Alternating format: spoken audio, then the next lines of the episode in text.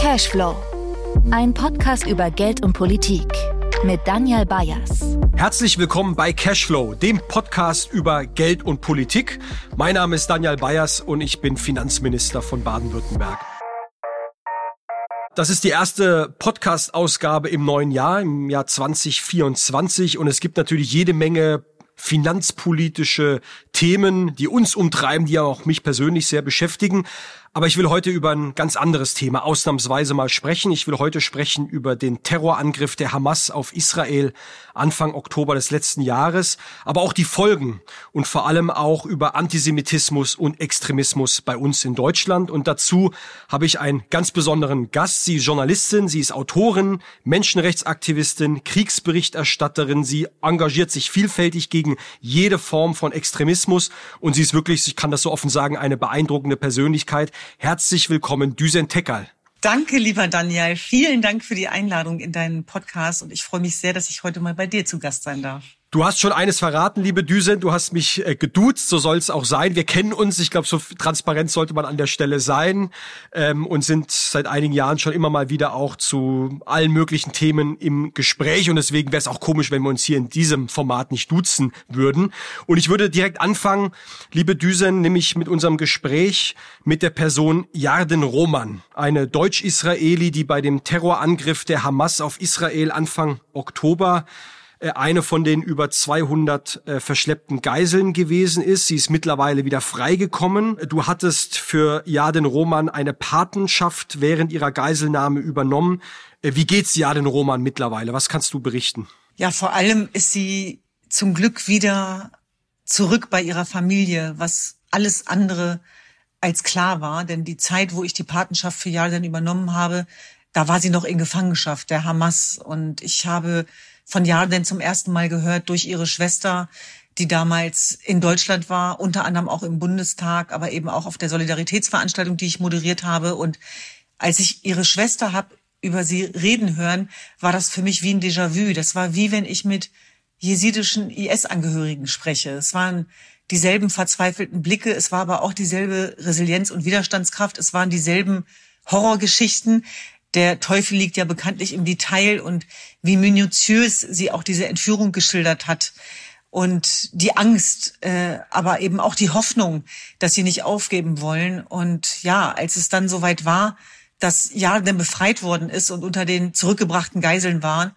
da war das natürlich ein Wechselbad der Gefühle, aber vor allem hat, hat ja das Glück und die Erleichterung überwogen. Und für mich war das von Anfang an eine Herzensangelegenheit, denn ich glaube tatsächlich auch durch die ganz persönliche Erfahrung, die wir gemacht haben mit religiösem Extremismus, mit Terrorismus, mit Islamismus, war für mich sofort klar, was da am 7.10. passiert, als ich das erste Mal diese Bilder gesehen habe. Und im selben Atemzug habe ich mich gewundert, gewundert darüber, dass wir uns so schwer damit getan haben, das zu bezeichnen als das, was es ist, ein Massaker, ein Terrorangriff. Und das mussten die Menschen aus Israel und die Juden weltweit ja dann selber übernehmen, zu sagen, dass das eins der schwersten Angriffe war seit der Shoah. Es sind ja immer noch rund 130 Israelis in den Händen der Hamas und das jetzt schon seit drei Monaten. Das ist ja unvorstellbar. Und wenn man die Bilder von vereinzelten verschleppten Menschen gefoltert auf die brutalste, bestialischste Art und Weise nur so sieht, dann will man sich gar nicht vorstellen, was das für die Menschen bedeutet, auch für ihre Angehörigen. Und trotzdem gibt es eine große Solidarität, auch bei uns in Deutschland unter dem Hashtag Bring Them Home in den sozialen Medien, aber eben auch auf den Straßen, auf unterschiedlichen Demonstrationen und äh, Kundgebungen. Und ich will jetzt noch mal da anknüpfen, was du gerade gesagt hast, weil du beschäftigst dich schon lange mit ähm, Extremismus, du beschäftigst dich schon lange auch mit äh, derartigen Gräueltaten. Äh, du hast in zwei von deinen Filmen dich sehr intensiv mit dem IS auseinandergesetzt, mit dem Islamischen Staat und gerade auch mit dem Hinblick darauf, äh, wie der IS gegen Jesiden vorgegangen ist. Du bist ja selbst jesidischer Abstammung zur Erklärung für die Hörerinnen und Hörer, weil es vielleicht nicht jeder weiß. Die Jesiden sind eine kurdische Religionsgemeinschaft und ich möchte dich mal ganz offen fragen, hat dich auch diese Brutalität der Hamas am 7.10. und danach, du hast gesagt gerade, dir war sofort klar, was da vor sich ging. Haben dich dieser brutale Angriff auf die Menschen von Israel auch an die Brutalität des IS erinnert? Gibt es da Zusammenhänge? Gibt es da Analogien? Gibt es da Parallelen? Ja, das ist ja vor allem eine emotionale Angelegenheit, die du da beschreibst. Und das war tatsächlich genau so. Es hat mich sofort an die Gräueltaten des IS erinnert, und zwar was den Spektakelfaktor angeht. Alle sollten es mitbekommen. Also die Terroristen hatten Bodycams, die Demütigung der Opfer. Seht her, die ganze Welt seht zu, wie wir euch abschlachten. Das ist ein ganz wichtiger Wesenszug von Dschihadismus und Terrorismus in Zeiten von Digitalisierung. Die Strategie war war aber anders. Also ähnlich wie Al-Qaida und der 9.11. Die Hamas wusste, dass es eine harte militärische Antwort seitens Israel geben wird. Und Phase 2 sollte den Krieg nach Gaza holen. Und die Terroristen sind taktisch vorgegangen. Äh, in dem Wissen, dass es zivile Kollateralschäden geben wird aufgrund der dichten Besiedelung. Aber das, was wir als erstes gesehen haben, war die Entmenschlichung, war die Zerstörungsabsicht. Ich würde sogar so weit zu gehen und sagen, das müssen natürlich Juristen klären, aber dass da auch über eine Genozidabsicht nachgedacht werden kann, weil dieser Tage viel davon geredet wird, auf beiden Seiten wohlgemerkt. Und darüber werden wir auch nochmal sprechen. Aber in diesem Fall, die Vergewaltigung als Kriegswaffe, Frauen als Kriegsbeute, das war völlig klar. Der große Unterschied war nur, du hast gerade von den Solidaritätsbekundungen gesprochen. Wir müssen aber leider im selben Atemzug auch von der Entsolidarisierung für jüdisches Menschen und Leben und vor allem für jüdische Frauen sprechen.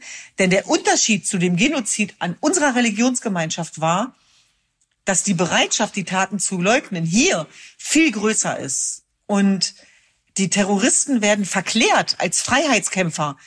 Und das darf nicht ins Weltbild einsickern. Das dürfen wir nicht zulassen, dass dieses Narrativ in Frage gestellt wird, dass das Terroristen sind. Und da sehe ich den großen Schmerzpunkt. Denn stell dir vor, es passiert ein Völkermord und es wird dann auch noch nihiliert, ignoriert, relativiert. Drei Monate später sprechen wir wirklich davon, dass es laute, zivile, demokratische, intellektuelle Stimmen weltweit gibt, die das in Abrede stellen. Und das ist sozusagen für mich ein Kernthema unserer Arbeit, dass ich immer gesagt habe, wenn Ungerechtigkeiten begangen werden, egal auf welcher Seite, dürfen wir nicht schweigen. Du hast gerade beschrieben, dein Podcast, da geht es um Politik und um Geld. Und unser innerer Reichtum sind unsere Werte. Das ist dieser Wertekanon. Und der gilt selbstverständlich genauso für palästinensisches Menschenleben. Und wir müssen genauso über die Siedlungspolitik reden im Westjordanland. Wir müssen über die Toten reden und dass jedes zivile Opfer eines zu viel ist. Aber die Voraussetzung für all das ist die Anerkennung des Massakers am 7.10., der in keinster Weise relativiert und in Frage gestellt werden darf als das, was es war. Darüber sprechen wir gleich und auch über die ähm, Konflikte, die nicht nur nach Deutschland schwappen, sondern die schon immer hier gewesen sind, aber ein bisschen unter der Oberfläche gewimmelt haben. Zum Teil haben wir sie vielleicht auch nicht sehen wollen. Das gehört, glaube ich, auch zu einer schonungslosen Analyse mit dazu. Lass uns für einen Moment noch in Israel bleiben. Denn äh, die Dimension, über die wir sprechen bei diesem Angriff, das muss man sich, glaube ich, immer wieder vor Augen führen. Hier geht es um nicht weniger als um die Vernichtung des Staates Israel. Es geht um die Vernichtung von jüdischem Leben und zwar aus ein, einem einzigen Grund, nämlich weil diese Menschen Juden sind so wie der IS die Jesiden eben vernichten wollte, weil sie Jesiden sind. Und da frage ich mich auch, und das ist auch meine Frage an dich, ist das etwas, was wir in Deutschland vielleicht noch gar nicht so richtig begriffen haben, zumindest diejenigen von uns, die eben keine Juden sind, wie es sich eigentlich anfühlt, wenn man als Staat von Feinden umringt ist, die einen vernichten wollen, wenn man das ist ja, das kann man sich, glaube ich, in Deutschland so nicht richtig vorstellen. Wie ist deine Erfahrung, gerade wenn du mit Menschen von dort im Gespräch bist? Ja, und dabei müssten wir gerade in Deutschland dafür mit am meisten sensibilisiert sein, auch mit der Geschichte und dem größten Menschheitsverbrechen, das ja genau dieser Gruppe ähm, passiert ist. Und ich glaube, dieses Wissen darum, äh, Nachfahre und Angehörige zu sein von Shoah-Überlebenden, dieses kollektive Trauma des Genozids, der Auslöschung, diese Urangst in unseren Knochen, dass wenn es wieder passiert, niemand aufsteht, das wird überhaupt nicht erkannt. Da gibt's gar keine Sensibilisierung für, dass die Entstehung von Feindbildern immer die erste Stufe ist. Aber die letzte ist der Völkermord. Die letzte ist der Genozid.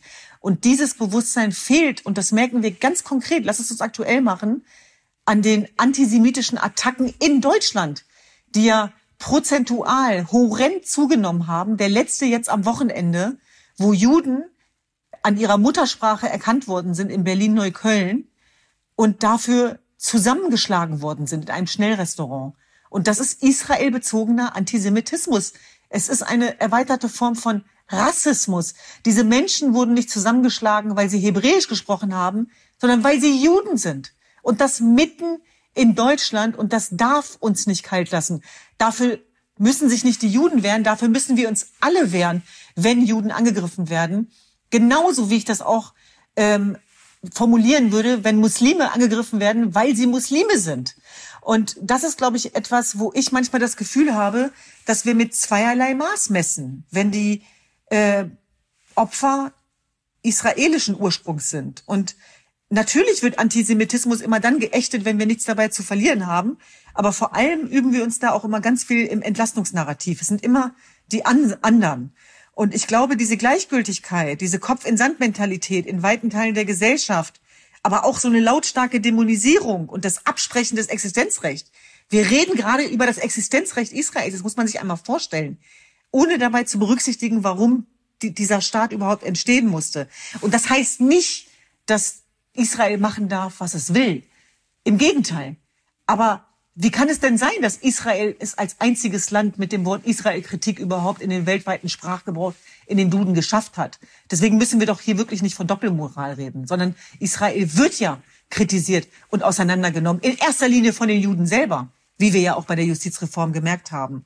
Aber da glaube ich, und das ist ja genau das, wo wir ansetzen, auch mit unserer Bildungsinitiative, mit unserer Menschenrechtsarbeit, genau das zu sensibilisieren. Was bedeutet dieser Menschenrechtsmuskel? Was bedeutet Antisemitismus? Was bedeutet Rassismus? Wo ist möglicherweise auch ein Unterschied? Wo fängt diese Entmenschlichung an und die Dämonisierung? Und in einer Zeit von gefühlten Fakten, Fake News und Desinformationskampagnen wird das natürlich immer schwieriger, weil dass die Wahrheit zuerst stirbt im Krieg, das haben äh, viele schlaue Beobachter ja, Jahrzehnte, Jahrhunderte vorher gesagt. Und genau dabei dürfen wir gerade zugucken. Aber wollen wir das? Wollen wir dabei zugucken? Oder wollen wir auch Teil der Lösung sein? Und ich kann dir eins sagen, lieber Daniel, wir kennen uns ja schon ein bisschen was länger. Und ich mache diese Menschenrechtsarbeit, äh, seitdem ich mich erinnern kann. Aber die Art und Weise des Widerstands und der Anfeindungen und der Bedrohungen, wie wir sie seit dem 7.10. erleben, habe ich de facto vorher noch nie erlebt. Und das nur, das will ich ganz offen und ehrlich sagen, weil wir jüdisches Menschenleben betrauern. Und das kann es nicht sein. Also ich will nochmal zurückkommen zum 7.10. und die Tage danach. Das war ja schon einerseits zu sehen, dass es eine unheimlich starke Solidaritätswelle gab und andererseits gab es die hässlichen Bilder zum Beispiel auf der Sonnenallee in Berlin, eine Region, die dir auch ganz gut vertraut ist, aber in vielen anderen Orten, das ist nicht kein Berlin-Problem, das sehen wir äh, auch bundesweit, landesweit ähm, dass sich auch äh, andere Bewegungen formiert haben, die das geradezu gefeiert haben. Und äh, ich glaube, da ist es wichtig, dass man natürlich auch klar dagegen vorgeht. Das ist Antisemitismus in reinster Form. Und deswegen ist, glaube ich, auch wichtig, die positiven Zeichen der Solidarität mit Israel, mit den Opfern des Angriffs auch zu zeigen. Aber eben auch nicht ohne Empathie für die Menschen in Gaza zu sein, die auch unter dem Krieg leiden. Das hast du eben auch gesagt. Das sind für mich, und ich glaube, so geht's dir auch, zwei Seiten derselben ähm, äh, Medaille.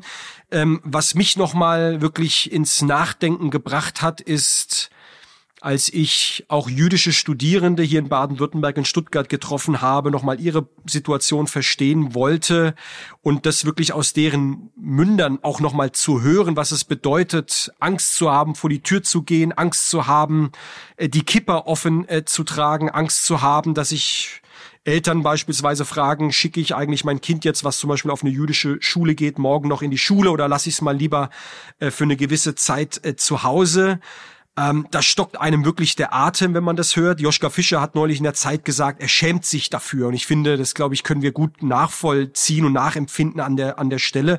Und wenn es solche engagierten Menschen wie den jüdischen Pianisten Igor Levit gibt, die sagen, dass sie sich gerade ziemlich alleine fühlen, dass sie keine Empathie, keine Mitmenschlichkeit äh, fühlen und dass sie sich sogar mit dem Gedanken herumtragen, unser Land zu verlassen, dann frage ich mich schon, hm, wie konnte es eigentlich so weit dazu kommen? Und das Interessante ist, wenn man diesen Menschen genauer zuhört, dann sagen die, es ist eigentlich keine neue Erkenntnis, sondern das tragen diese schon sehr langer Zeit mit sich herum, aber es ist jetzt an die Oberfläche äh, gekommen. Warum haben wir das nicht gesehen? Warum haben wir das nicht gespürt? Warum erst jetzt? Warum muss erst so was Schreckliches passieren, damit wir uns jetzt darüber unterhalten und näher Gedanken machen? Die Erfahrung meines Lebens ist ja, dass Krisen und Kriege ehrlich machen. Das mussten wir ja schmerzhaft am eigenen Leibe erfahren. Und dass du dann sehr schnell ein Gefühl dafür bekommst, wer für dich da ist und wer nicht und wie alleine du vielleicht auch bist. Und große Teile jüdischer Menschen, insbesondere aus dem linken Spektrum in Deutschland, haben von heute auf morgen ihre politische Heimat verloren. Weil all das, was sie bereit waren zu tun für ihre Mitmenschen, plötzlich nicht gewährleistet wurde, weil die jüdischen Menschen aus Israel kommen. Und das war wahrscheinlich an, an Schmerz äh, nicht, nicht in Worte zu fassen. Und das, finde ich, wird auch an Menschen wie Igor Lievit, der ja den Mut hat, das auch auszusprechen, offen, sehr, sehr hörbar und sehr sichtbar. Und ich glaube, es geht genau darum, das, was wir gerade machen, nämlich, dass du als säkularer Moslem mit türkischen Wurzeln und ich als Jesidin und Kurdin auch aus der Türkei Solidarität äh, an den Tag legen. Und zwar keinen Gratismut, sondern in dem Moment, und die Erfahrung hast du ja auch gemacht, Daniel, wo wir uns für unsere jüdischen Mitmenschen stark machen, insbesondere ja auch aus den eigenen Reihen angefeindet werden. Und das ist ein Tabuthema, was wir enttabuisieren müssen, weil wir damit auch zeigen müssen, dass wir kein monolithischer Block sind und dass die Solidarität des nicht-jüdischen Teils der deutschen Mehrheitsgesellschaft, dessen Teil wir auch sind mit unserer Diversität, gerade am wichtigsten ist. Da muss mehr passieren. Und Juden müssen Angst haben, du hast es gerade beschrieben, in der Öffentlichkeit sich als Juden erkennen zu geben. Jüdisches Leben ist gerade nicht sicher, weltweit nicht sicher. Denk an die Jagdszenen in Dagestan, denk an die Szenen in Universitäten, in Elite-Universitäten, was da ins äh, Verrücken gerade gerät. Aber auch Muslime werden angefeindet. Wir leben jetzt wieder in einem Klima des Verdachts. Und es ist unsere aller Aufgabe, was entgegenzusetzen, denn jetzt passiert Folgendes. Islamisten und Rassisten nutzen die Krise für sich und verbreiten unter dem Deckmantel der Palästina-Solidarität Propaganda für ihre Agenda. Und da müssen wir was entgegensetzen. Auch insbesondere für die Palästinenser, nicht nur für die Juden. Denn die Meinungsfreiheit wird eingeschränkt, auch wenn wir Palästina-Solidarität sozusagen wegwischen oder unterdrücken. Das darf es ja auch nicht geben. Aber wir brauchen Sicherheit für jüdisches Leben und da muss sich jeder in die eigene Nase fassen. Und ich habe viele Diskussionen dieser Tage auch mit vielen kurdischen, türkischen Freunden, die dann sagen, ich muss mich nicht rechtfertigen, ich muss mich nicht erklären. Und da sage ich, doch, müssen wir, müssen wir. Wir müssen den Menschen das Gefühl geben, dass sie sich verlassen können auf uns und dass nicht alle gleich sind, weil das sind die Narrative, mit denen die bösen Zwillinge, die religiösen Extremisten und die Rassisten spielen. Sie versuchen uns in Ecken zu legen und wir müssen die Agenda-Setting übernehmen wieder. Wir müssen diese Räume besetzen und deswegen kann ich jede Aktion, die pro-jüdisch, pro-palästinensisch ist und vor allem in die Verbindung geht, nur begrüßen. Und das hat nichts mit ähm, schönen Wetterbeschreiberei zu tun, während wir mitten im Krieg sind. Aber wir müssen Einhalt gewähren an die Hassprediger digitaler Natur, an Demagogen, die sich Journalisten schimpfen und die Zwietracht säen und die nichts mehr und nichts weniger als den Frieden in unserer Gesellschaft gerade aufs Spiel setzen. Und wir haben eine Verantwortung, insbesondere den jüngeren Generationen gegenüber. Es geht um Identitäten. Es geht um Juden, die sich nicht mehr sicher fühlen. Es geht um Muslime, die sich nicht mehr sicher fühlen. Es geht um migrantisch gelesene Menschen, die sich nicht mehr sicher fühlen. Und dagegen müssen wir was tun. Da können wir nicht warten. Und deswegen müssen wir aufbegehren bei jedweder Menschenfeindlichkeit. Und dann müssen wir sozusagen auch über die eigenen Vorurteile und Nestränder hinaus gucken. Und das kann nur ein universalistischer Muskel sein. Deswegen bin ich immer sehr hellhörig, wenn es heißt, ja, aber nur die Gruppe. Das ist der Anfang vom Ende. So funktioniert es nicht, sondern wir müssen einen gemeinsamen Konsens an den Tag legen.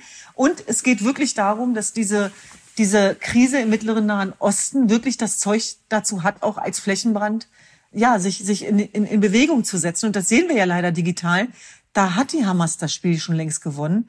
Und da müssen wir gemeinsam was entgegensetzen und glaube auch, dass diese Dialogformate, du bist Wertebotschafter bei uns, du hast jetzt kürzlich wieder äh, einen Wertedialog gehabt in Baden-Württemberg an einer Schule, du weißt, wie anstrengend das auch ist und herausfordernd und dass es ein Ehrenamt ist und dass du das trotzdem machst als Finanzminister Baden-Württembergs, dafür bin ich sehr dankbar, weil ich weiß, dass du wenig Zeit hast, aber genau darum geht es auch in unseren Dialogen, dass wir mit palästinensischen Stimmen, mit jüdischen, mit Jugendlichen, die beschreiben, was das für sie bedeutet, aber auch ein Gefühl bekommen dafür, dass sie gesehen und gehört werden in ihrem Schmerz. Denn das kann ich als Jesidin sagen oder als Mensch.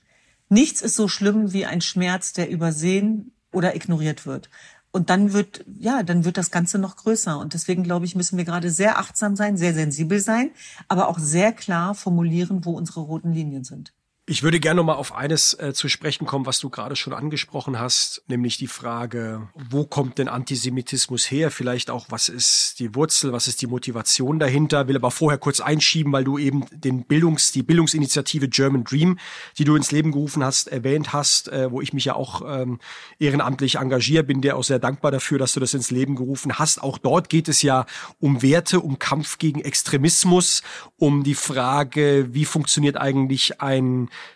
Gemeinschaftsleben einer vielfältigen, einer offenen Gesellschaft auf dem Prinzip von äh, Werten. Und man setzt genau bei jungen Menschen, bei dem, was unsere Zukunft ist und was unsere einzige Ressource in einem sonst ressourcenarmen Land eigentlich äh, ist. Das ist ein Wirtschaftsfaktor. Es ist, glaube ich, aber auch eben der Treibstoff für eine funktionierende Demokratie. Und trotzdem muss man ja manchmal ein bisschen mit dem Finger ein bisschen tiefer, tiefer bohren. Da frage ich mich, wozu führt das eigentlich? Also nehmen wir mal das Thema ganz konkret. Du hast es eben angesprochen. Ich glaube, glaube, in einigen äh, linken Communities sind einige Lebenslügen jetzt mal offenbart äh, worden, was auch in, einen Uni, in einigen Universitäten bei uns in Deutschland, aber eben auch gerade international, schauen wir in die USA, angeht. Stichwort doppelte Maßstäbe.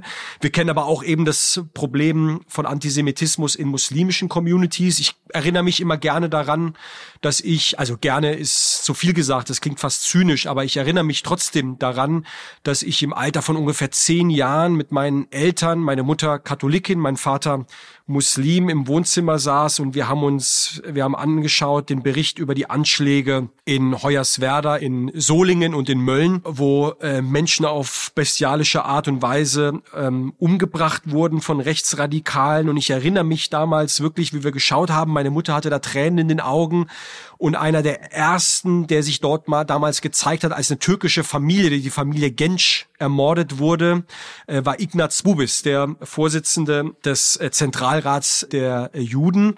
Und das fand ich ein enorm starkes Zeichen auch an die türkische Community, nämlich zu sagen, hey, da wurde jetzt zwar kein Jude angegriffen, aber morgen können es vielleicht wir sein und da stehen wir alle gemeinsam. Und wir saßen da damals, ich wie gesagt als zehnjähriger Junge und natürlich hätte eine türkische Familie, es hätten auch wir sein können. Das war sozusagen das Gefühl.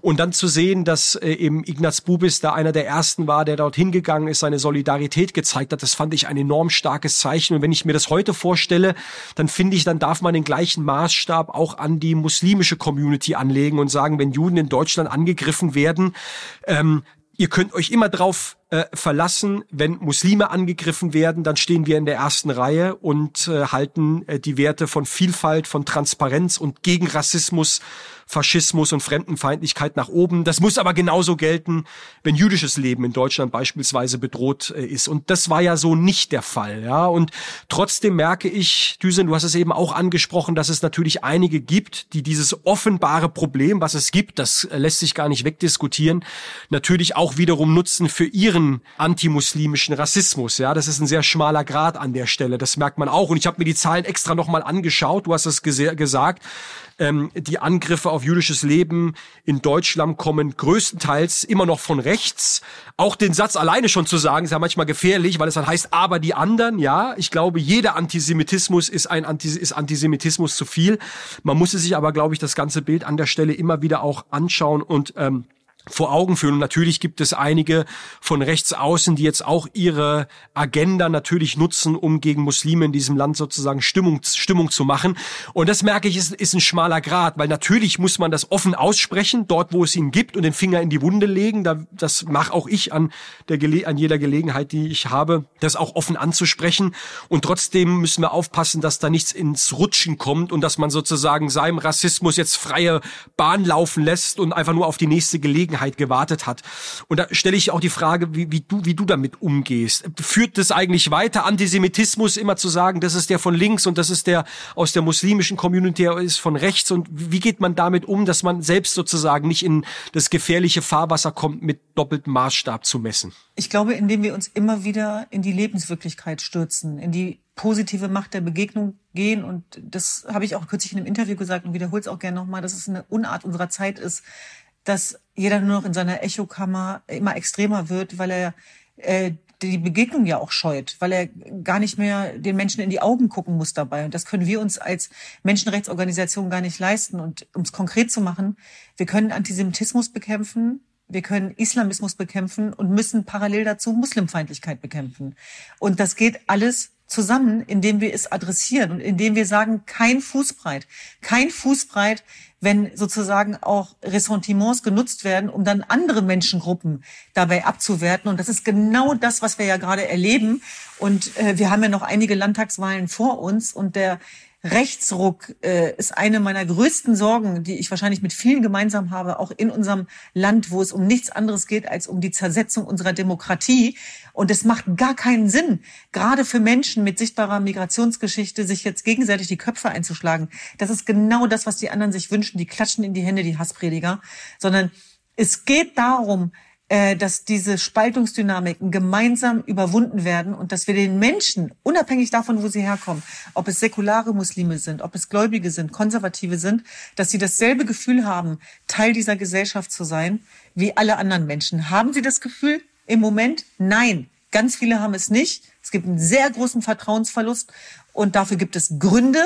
Das Thema Rassismus ist allgegenwärtig. Und wenn wir in den Staaten von Black Lives Matter reden, dann reden wir hier von Migrant Life Matters. Die Menschen, die in Hanau zu Tode gekommen sind, sahen aus wie du und ich. Wen interessiert es da draußen, ob ich jesidische oder kurdische Wurzeln oder du türkische hast. Nein, das interessiert niemanden. Die Leute sehen einfach nur die sichtbare Migrationsgeschichte. Das heißt, wir dürfen dieses Spiel überhaupt nicht mitmachen. Diese Grundlage muss entzogen werden. Und trotzdem müssen wir jedweden Antisemitismus und Rassismus und Menschenfeindlichkeit benennen. Und ich versuche mich immer wieder hineinzuversetzen. Was kann unsere Elterngeneration, die unter Tage, Jahrzehnte lang äh, hier gearbeitet hat, mit zum Wirtschaftsaufschwung beigetragen hat, ihre äh, Sonntagspredigten verrichtet hat oder Gebete unter den Gläubigen oder aber auch viele Säkulare. Was können die denn dafür, was da unten passiert. Nichts können die dafür. Warum sollen die zur Zielscheibe werden?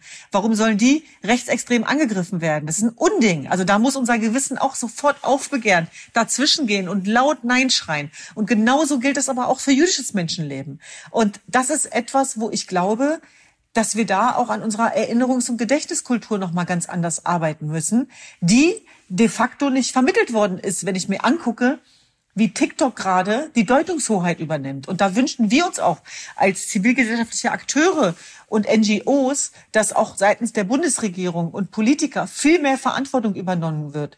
In dem Moment, wo Hassprediger freien Lauf bekommen, wo sie wirklich aufstacheln dürfen, wo sie Menschen aufhetzen dürfen. Und das passiert gerade. Also die AfD und TikTok zum Beispiel sind ziemlich beste Freunde gegenwärtig. Da wird so extrem und so erfolgreich geworben. Und zwar nicht nur um Autochtondeutsche.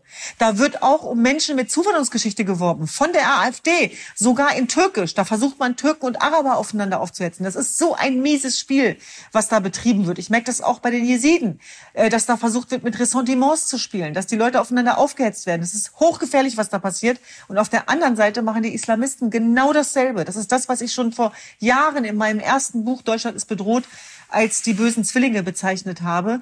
Und da müssen wir reingehen. Wir werden aber immer leiser. Dabei müssen wir immer lauter werden. Und ich glaube, in, in dem Moment, wo immer noch Einzelakteure alleine laut sind, können wir diese massiven Anfeindungen auch gar nicht steuern. Das heißt, wir brauchen auch eine Solidargemeinschaft, wo wir uns auch auf den kleinstmöglichen Nenner einigen, dass wir eben sagen, wir lassen nicht zu, dass diese wundervolle Demokratie von innen zersetzt wird. Und ich habe das Gefühl, dass wir manchmal aufpassen müssen, dass wir uns nicht in Nebenschauplätzen verlieren und mehr, gar nicht mehr merken, dass uns große Teile der Gesellschaft gerade abhanden gekommen sind. Und das ist nicht erst seit gestern, das ist ja schon seit Corona und seit der ja, Problematisierung, Sarazinisierung auch von Problemen, weil wir Probleme nicht lösen. Und das, was die Menschen sich wünschen, ist Sicherheit, ist Hoffnung, ist eine Zukunftsperspektive. Und da finde ich tatsächlich, wird immer noch zu wenig auch kommuniziert über das, was geht. Ähm, und da glaube ich, gerade auch eine Regierung, die angetreten ist, als innovativ, als mutig, als Aufbruch, als Zeitenwende, muss das jetzt auch noch mehr einlösen. Innenpolitisch und außenpolitisch. Also ein klarer äh, Appell und ich will auch noch mal ein bisschen meine Ratlosigkeit offenbaren und äh, dich auch fragen, wie du das einschätzt und welche Ideen du noch hast, weil ich glaube, natürlich haben wir jetzt auch, auch bei uns in Baden-Württemberg sehr konkret äh, Dinge vereinbart nach dem 7.10., dass wir Sicherheitsvorkehrungen vor jüdischen Einrichtungen hochgefahren haben, der Landtag hat einen Beschluss gefasst, dass er die Arbeit des Antisemitismusbeauftragten weiter intensivieren und stärken will. Wir wollen jüdisches Leben in der Breite der Gesellschaft äh, sichtbarer machen. Ich glaube, das Thema Bildung ist ein ganz wichtiges, genauso wie die Frage Erinnerungskultur. Und die kann man sich nicht aussuchen. Wer in Deutschland groß wird, egal wo er herkommt, ob er biodeutsch ist oder in den letzten Jahren hierher gekommen ist, diese Erinnerungskultur ist Teil unserer Staatsräson, wie man so schön sagt. Das trägt jeder in sich und jeder Schülerin, jeder Schüler muss nachts um drei geweckt werden können und dazu in der Lage sein, sich auch dazu zu äußern und auch klar zu bekennen. Und trotzdem merken wir natürlich, dass wir an gewisse ja, Milieus auch so nicht mehr wirklich rankommen. Und dann gibt's die üblichen Floskeln der Politik und die sind auch richtig, nämlich voller Härte des Rechtsstaates, äh, dass man beispielsweise auch prüft, dass Menschen ausgewiesen werden müssen, die sich an diese Spielregeln nicht halten. Aber damit alleine werden wir natürlich auch nicht Herr des Problems. Und da fängt so ein bisschen meine Ratlosigkeit ehrlich gesagt an, weil diese Deb Debatten, die wir führen, das war vor gut einem Jahr damals ähm, die Ausschreitung an Silvester in Berlin und dann gibt's jedes Mal einen anderen Anlass und dann kommen die üblichen Reflexe hervor und dann ist das Problem aber nicht gelöst und wir warten auf die nächste Gelegenheit. Wie schaffen wir denn jetzt sozusagen auch mal grundsätzlich an dieses Thema heranzugehen und wirklich auch Fortschritt, wie du sagst, politische Lösungen zu erarbeiten, uns nicht nur politisch die Köpfe heiß zu reden? Ja, ich glaube tatsächlich, dass es einen Grundkonsens braucht, auch seitens der Demokraten, aller Parteien, ein Zusammenschluss äh, auch gegen die Feinde, die Verfassungsfeinde der Demokratie, aber letztlich eben auch diese ganzen zivilgesellschaftlichen Projekte nicht zu sanktionieren und immer kleiner zu machen, sondern immer mehr zu fördern. Du hast es gerade angesprochen, auch mit dem Thema Bildung. Und wir wissen aus tiefer Erfahrung, dass Bildung alleine vor Extremismus nicht schützt. Es geht um werteorientierte Bildung. Es geht um den Kit, der uns zusammenhält über unser wunderbares Grundgesetz hinaus. Und es geht darum, dass man das nicht erzwingen kann, sondern nur vorleben kann. Und es gibt Studien auch aus skandinavischen Ländern darüber, dass man das Vertrauen von Menschen dann äh, zurückgewinnt, wenn sie das Gefühl haben, dass man sich um sie kümmert, dass man sie mitbedenkt, dass man sie einbindet. Und ich glaube schon, dass wir auf radikale Hoffnung setzen müssen, dass wir dieses äh, Projekt von Demokratie ganz anders feiern müssen, verinnerlichen müssen, verstehen müssen, dass das Friedensprojekt Europa mit harten Errungenschaften verbunden war und dass wir da alle eine Verantwortung haben, dass es nichts bringt, immer nur die Schuldfrage bei anderen zu suchen, sondern sich selber wirklich auf den Weg zu machen. Also was bin ich bereit, über meinen Alltag hinaus noch zu leisten, auch für diese Mehrheitsgesellschaft und für mein Gegenüber. Und das ist jetzt nicht so altruistisch gemeint, aber es ist wirklich so, dass die gebende Hand niemals leer wird und dass das, was wir tagtäglich machen, zwar sehr viel Widerstand erfährt, aber eben auch sehr viel Sinn und dass es so viel zu tun gibt, wenn wir wollen. Äh, das fängt an bei den Lehrplänen, bei der Vermittlung äh, des Nahostkonflikts. Das fängt auch an bei der Sanktionierung und den äh, roten Linien bei Hasspredigern. Wir sind wahnsinnig schlecht im Umgang mit religiösem Extremismus und Islamismus. Das fängt an bei den Imamen, die in Deutschland ausgebildet werden müssen, wie wir das seit Jahrzehnten ja beinahe schon diskutieren und wie das in Frankreich jetzt auch passiert. Das fängt wirklich damit an, was für eine Kommunikation wir betreiben, aber auch was für Möglichkeiten wir schaffen und was für ein Versprechen wir gemeinsam geben, was für eine Gesellschaft wir sein wollen. Und German Dream ist nicht am PR-Reißbrett entstanden. Das ist eine Herzensangelegenheit. Das basiert auf einem Schmerz, aber eben auch auf einer Chance und auf einer Hoffnung, dass wir ein Hoffnungsland sein können. Und das müssen wir tagtäglich einlösen. Und das ist ja das, warum unsere Eltern sich einst auf den Weg gemacht haben hierher. Und das heißt nicht, dass wir keine Probleme haben, aber ich würde mir wünschen, dass wir uns weniger beschäftigen mit den Verfassungsfeinden als mit den Möglichkeiten, die wir schaffen können. Und da ist das Thema Arbeit als identitätsstiftender Faktor. Und das weißt du aus Baden-Württemberg am allerbesten, dass das ein ganz wichtiges Element ist, auch für die Identitätsstiftung. Und äh, dass das etwas ist, worauf wir uns jetzt auch mit German Dream konzentrieren, wo wir jetzt Fachkräftefestivals auch organisieren, wo wir Menschen zusammenbringen und sagen, es lohnt sich, die Ärmel hochzukrempeln und was zu tun. Aber du bist auch Teil einer sozialen Marktwirtschaft. Das heißt, wenn du es aus irgendwelchen Gründen nicht schaffst, sind wir auch für dich da, dich aufzufangen. Denn so wie meine Eltern einst als Asylbewerber gekommen sind und uns geholfen worden ist von Anwälten, von Menschenrechtsaktivisten, von Organisationen, so müssen wir jetzt auch was zurückgeben. Also so verstehe ich auch unseren Auftrag. Und es gibt ja verschiedene Formen von Macht. Aber die dienende Purpose-Macht, wo du die Kraft, die du erarbeitest, in den Dienst der Sache stellst, die ist unaus schöpflich. Also die geht immer weiter und die wird auch immer weiter genährt werden. Und ich glaube, die Menschen sind müde, kriegsmüde, krisenmüde. Sie wollen was tun.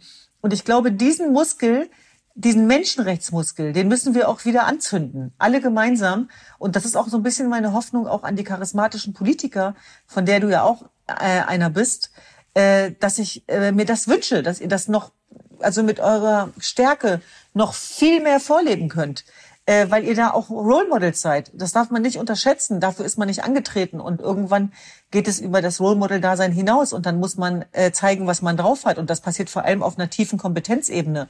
Aber was wir in Deutschland noch nicht verstanden haben, ist, dass wir uns noch besser verkaufen müssen. Wir müssen Demokratie besser verkaufen. Lass uns kurz darüber sprechen, weil ich glaube, wenn man das Thema Extremismus, Rassismus, Antisemitismus nimmt, landen wir schnell bei der, bei der, bei der ganz großen Frage, nämlich die Frage um unsere Werte, um unser Zusammenleben, um die Frage, um die Werte unseres Grundgesetzes. Das sind ja eigentlich eine sehr gute Bedienungsanleitung, wie wir Gesellschaft, wie wir unser gesellschaftliches Miteinander, miteinander auch organisieren wollen in einer pluralen Gesellschaft. Und ich habe ein Zitat mitgebracht von dem Autoren Michel Friedmann aus seinem Buch Schlaraffenland. Ich will mal kurz zitieren. Im Schlaraffenland drohte ein fundamentales Missverständnis, dass Demokratie und ihre Strukturen selbstverständlicher Dienstleister für Freiheit, Selbstbestimmung, ein gutes Leben in Sicherheit, in Frieden und in Wohlstand seien, dass Demokratie auch Arbeit macht, anstrengend sein könnte, Engagement verlangt, damit wollten die Schlaraffen wenig zu tun haben. Sie fühlten sich in, Letz-, in den letzten Jahren oft belästigt, wenn der Staat die Demokratie anklopfte und sie daran erinnerte, mitzuwirken. Um es nochmal deutlicher zu sagen, einer der Gründe, warum unsere Demokratie nicht nur von den demokratiefeindlichen extremistischen Rändern her bedroht ist, sondern auch von der Gleichgültigkeit eines Teils der demokratischen Bevölkerung liegt darin, dass man Demokratie als eine Selbstverständlichkeit empfand. Zitat Ende. Michel Friedmann war das Düsen. Hat er recht? Auf jeden Fall hat er recht. Und das Besondere bei Michel Friedmann ist, dass er diese Brandreden auch genau da adressiert, wo sie gehört werden müssen. Also teilweise auch in Kreisen, äh, die demokratiefeindlich sind. Und dass er den Mut hat, da reinzugehen und die äh, Menschen damit zu konfrontieren. ich liebe den Satz von Michel Friedmann, jeder ist jemand. Denn was er damit sagen will, ist genau das, dass jeder von uns, der jemand ist, dass es da vor allem um Menschenwürde geht und Selbstwirksamkeit geht, die, das Geschenk in einer Demokratie zu leben, wo wir von unserem Demonstrationsrecht und dem freien Wort Gebrauch machen können und genau die auch im Sinne der Demokratie einzusetzen. Und das ist das, was ich meinte mit dem friedensverwöhnten Europa, dass wir das Gefühl haben, dass Werte und Demokratie wie Sternentaler vom Himmel fallen.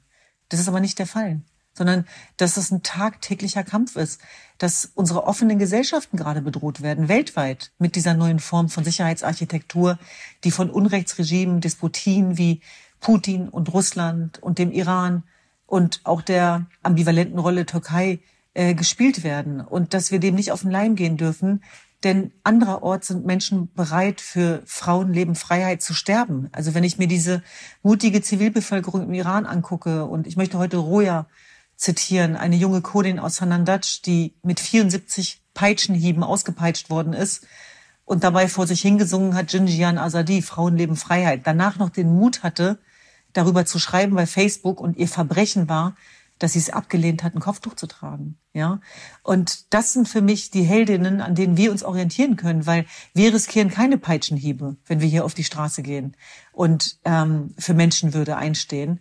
Und genau darum geht es jetzt. Und ich glaube, da müssen wir auch den nächsten Generationen was vorleben. Und vielleicht, ja, hatten wir es da nicht so schwer, äh, wie die Generation, mit der wir es jetzt zu tun haben, die mit ganz anderen Ängsten konfrontiert ist. Aber wir, wir, wir bedingen uns gegenseitig. Wir können nicht mehr weggucken. Und Demokratie ist ein fragiles Konzept, auch wenn es das Beste ist, was ich kenne weltweit. Und trotzdem müssen wir alle dafür kämpfen. Und wenn ich mir manchmal angucke, wie so unsere Elterngeneration teilweise auch im gebrochenen Deutsch, aber so voller Überzeugung diese Werte auch vertritt, kriege ich manchmal wirklich eine Gänsehaut. Und wenn ich mir vorstelle, dass genau die dann Zielscheibe werden könnten, auch von Fremdenfeindlichkeit, dann beschämt mich das auch zutiefst. Und deswegen glaube ich, wir haben eine Menge zu tun, aber ich muss dir ganz ehrlich sagen, Daniel, ich habe keine Angst davor, sondern ich glaube auch an den Menschen. Trotzdem, trotz allem, was wir gerade erleben, habe ich schon das Gefühl, dass das Gute sich durchsetzen muss. Wir haben ja gar keine andere Wahl. Da will ich noch mal ansetzen also ich, ich gebe dir da recht und ich hoffe, dass es genau so ist. Und ich glaube, man braucht auch ein positives Bild von Zukunft, weil das der einzige Motivationsgrund ist, ja zu engagieren. Mit Dystopien, mit Krisenrhetorik, da packt ja jeder ein und sagt, gut, ich will jetzt nochmal ein möglichst gutes Leben haben und dann sollen sich andere um die Probleme in Zukunft kümmern, sondern ich glaube, ein positives Bild von Zukunft zu zeichnen, um mehr Menschen zum Engagement zu bewegen, aber sie auch eben in die Pflicht zu nehmen. Und deswegen finde ich auch dieses Zitat äh, von Michel Friedmann sehr äh, eindrücklich, weil er den Wesenskern beschreibt, dass man es nicht nur den Rändern überlässt oder darauf hofft, dass äh, die wieder zurück zur Vernunft kehren, sondern dass auch gerade die Mitte der Gesellschaft es sich nicht bequem machen darf. Und jetzt komme ich noch mal so ein bisschen mit der Perspektive und der Erfahrung eines äh, Finanzministers zumindest äh, auch eines Finanzministers aus dem Schwabeländle. Wir sind ja bekannt für sehr sparsam zu sein und das ist auch richtig so und ich glaube, in dem Job muss man das auch sein. Aber jetzt nochmal ernsthaft, worauf ich hinaus will, ist, es gab in den letzten Jahren schon auch eine gewisse Anspruchshaltung, die kultiviert worden ist, meine persönliche Lesart. Natürlich haben wir auch ganz viele Unterstützungsmaßnahmen in der Krise, sei es in der Pandemie oder jetzt bei der hohen Inflation auf den Weg gebracht und das war auch richtig so. Und gleichzeitig habe ich aber auch gemerkt, wie so ein bisschen eine Anspruchshaltung entsteht. Der Staat ist nur noch Dienstleister. Er ist so ein bisschen wie, wie, wie Amazon oder Lieferando und er muss den Bürgerinnen und Bürgern was liefern, wenn sie es brauchen.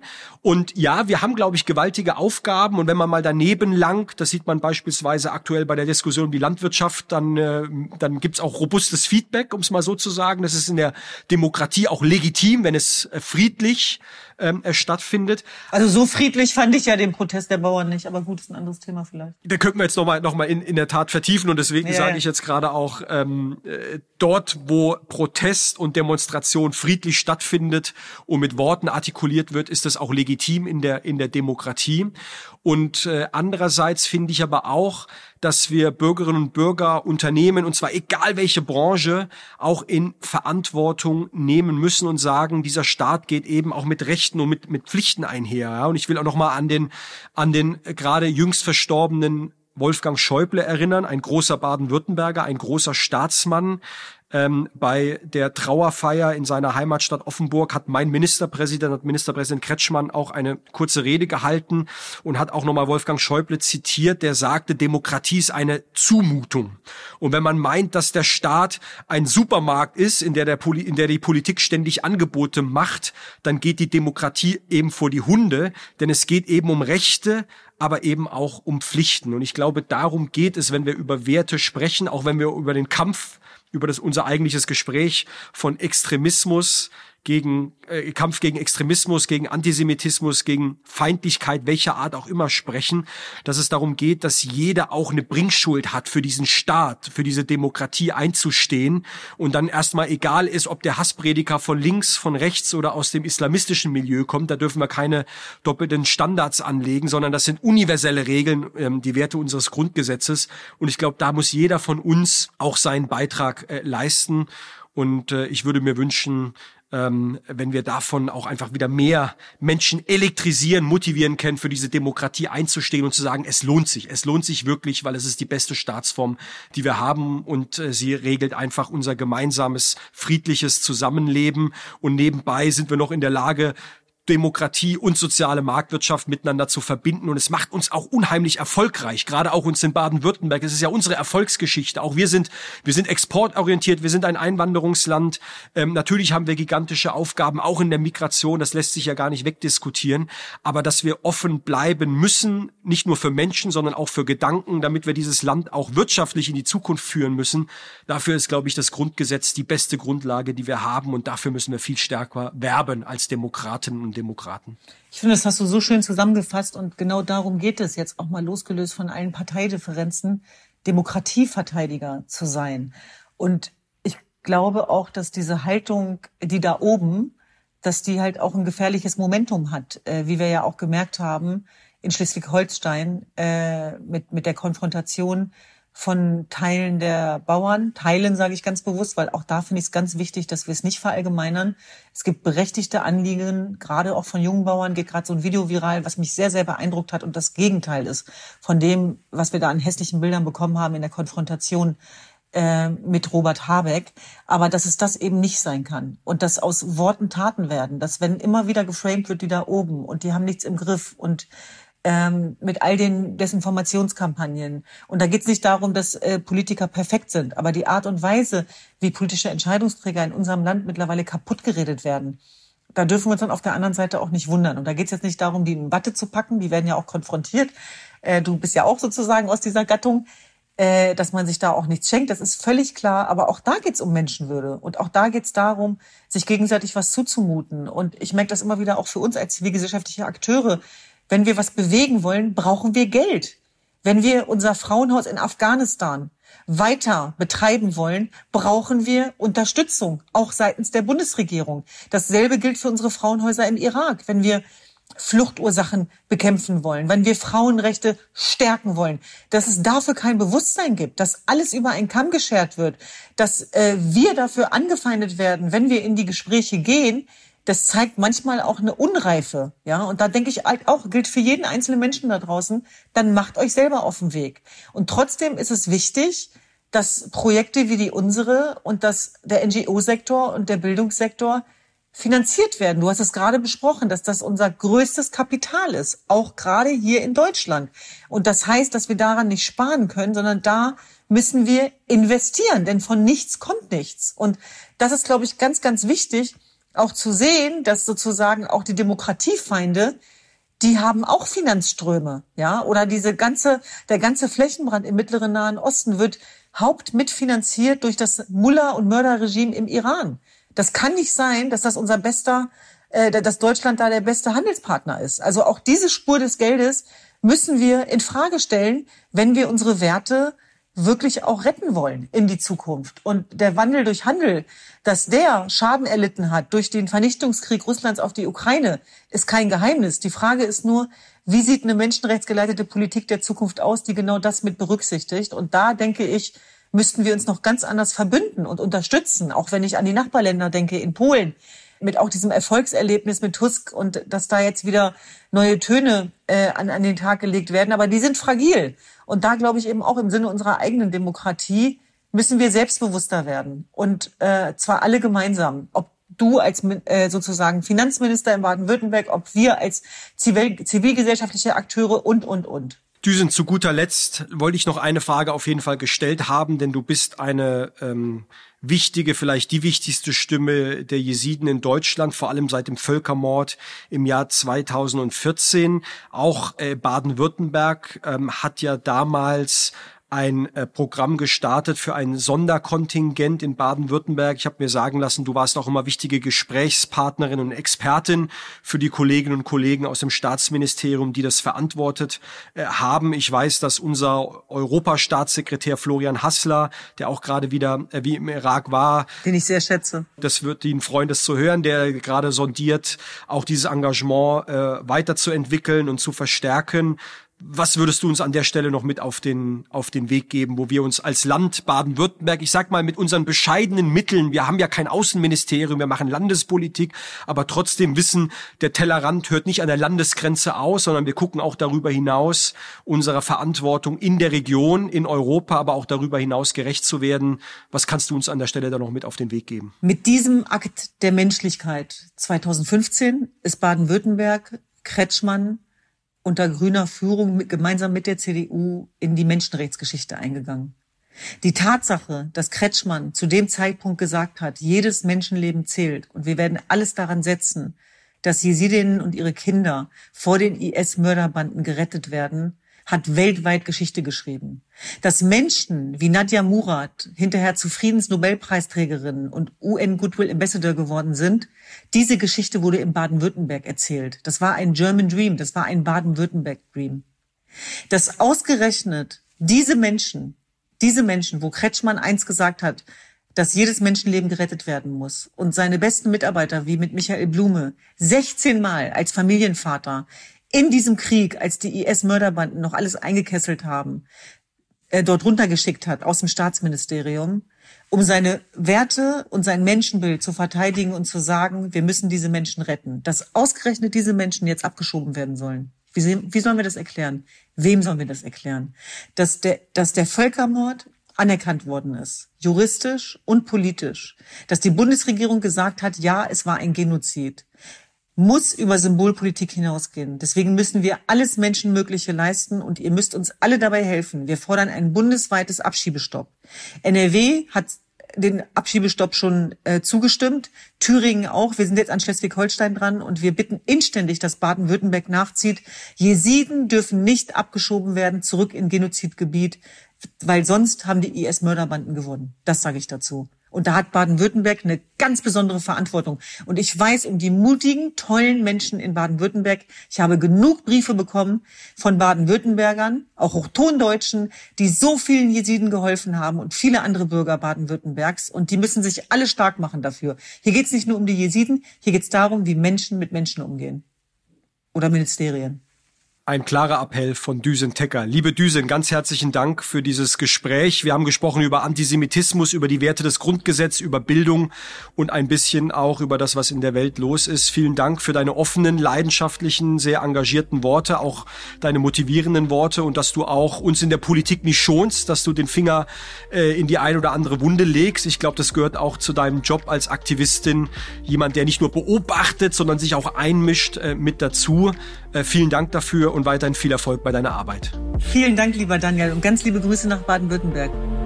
Cashflow ist ein Podcast des Ministeriums für Finanzen Baden-Württemberg.